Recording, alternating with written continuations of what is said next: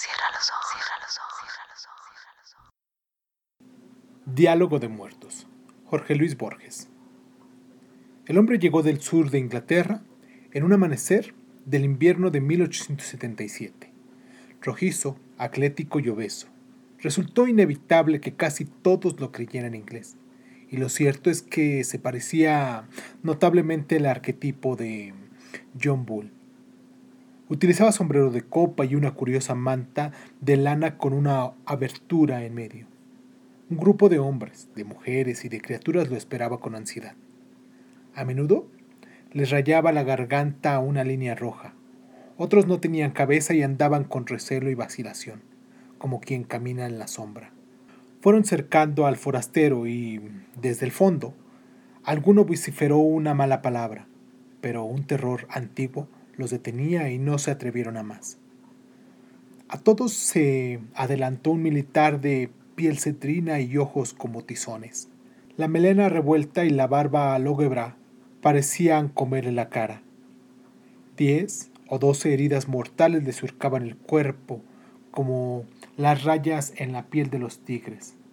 El forastero, al verlo, se desmudó, pero luego avanzó y le tendió la mano. ¡Qué afición! Ver a un guerrero tan espetable derribado por las armas de la perfidia, dijo en tono rotundo. Pero también qué íntima satisfacción haber ordenado que los victimarios pulgaran sus fechorías en el patíbulo, en la plaza de la Victoria. Si habla de los Santos Pérez y de los Reinafre, sepa que ya les he agradecido, dijo con una lenta gravedad el ensangrentado. El otro lo miró, como recelando una burla o una amenaza, pero Quiroga prosiguió. Rosas, usted no me entendió bien. ¿Y cómo iba a entenderme si fueron tan diversos nuestros destinos? A usted le tocó mandar en una ciudad que mira a Europa y que será de las más famosas del mundo. A mí, guerrear por las soledades de América, en una tierra pobre, de gauchos pobres. Mi imperio fue de lanzas y de gritos y de arenales y de victorias casi secretas en lugares perdidos. ¿Qué títulos son esos para el recuerdo? Yo vivo y seguiré viviendo por muchos años en la memoria de la gente porque morí asesinado en una galera en el sitio llamado Barranca Yaco, por hombres con caballos y espadas.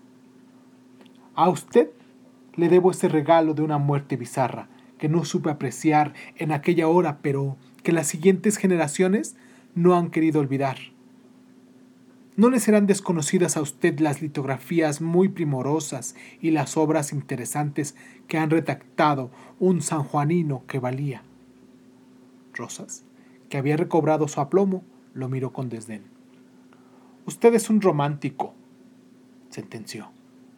El halago de la posteridad no vale mucho más que el contemporáneo. No vale nada y se logra con unas cuantas divisas. Conozco su manera de pensar, contestó Quiroga.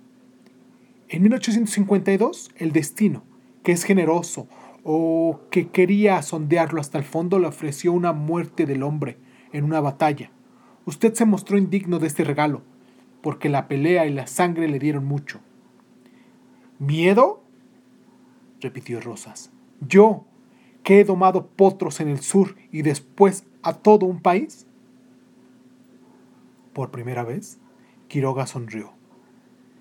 Ya sé, dijo con lentitud, que usted ha ejecutado más de una lindeza a caballo, según el testimonio imparcial de sus capataces y peones. Pero en aquellos días, en América y también a caballo, se ejecutaron otras lindezas que se llaman Chacabuco y Junín y Palma Redonda y Caseros. Rosas lo oyó sin inmutarse y replicó así. No necesitaré ser valiente. Una lindeza mía, como usted dice, fue lograr que los hombres más valientes que yo pelearan y murieran por mí. Santos Pérez, pongo por caso, que acabó con usted. El valor es cuestión de aguante. Unos aguantan más, y otros menos, pero tarde o temprano todos aflojan. Así será, dijo Quiroga. Pero yo he vivido y he muerto, y hasta el día de hoy no sé lo que es miedo. Y ahora voy a que me borren, a que me den la otra cara y otro destino, porque la historia se harta de los violentos. No sé quién será el otro, qué harán conmigo, pero sé que no tendrá miedo. A mí me basta ser el que soy, dijo Rosas, y no quiero ser otro. También las piedras quieren ser piedras para siempre, dijo Quiroga, y durante siglos lo son hasta que deshacen en polvo. Yo pensaba como usted cuando entré en la muerte, pero he aquí y aprendí muchas cosas. Fíjese bien, ya estamos cambiando los dos. Pero Rosas no le hizo caso y dijo como si pensara en voz alta. ¿Será que no estoy hecho para estar muerto? Pero estos lugares y esta discusión me parecen un sueño, y no un sueño soñado por mí, sino por otro, que está por nacer todavía. No hablaron más, porque en ese momento alguien los llamó.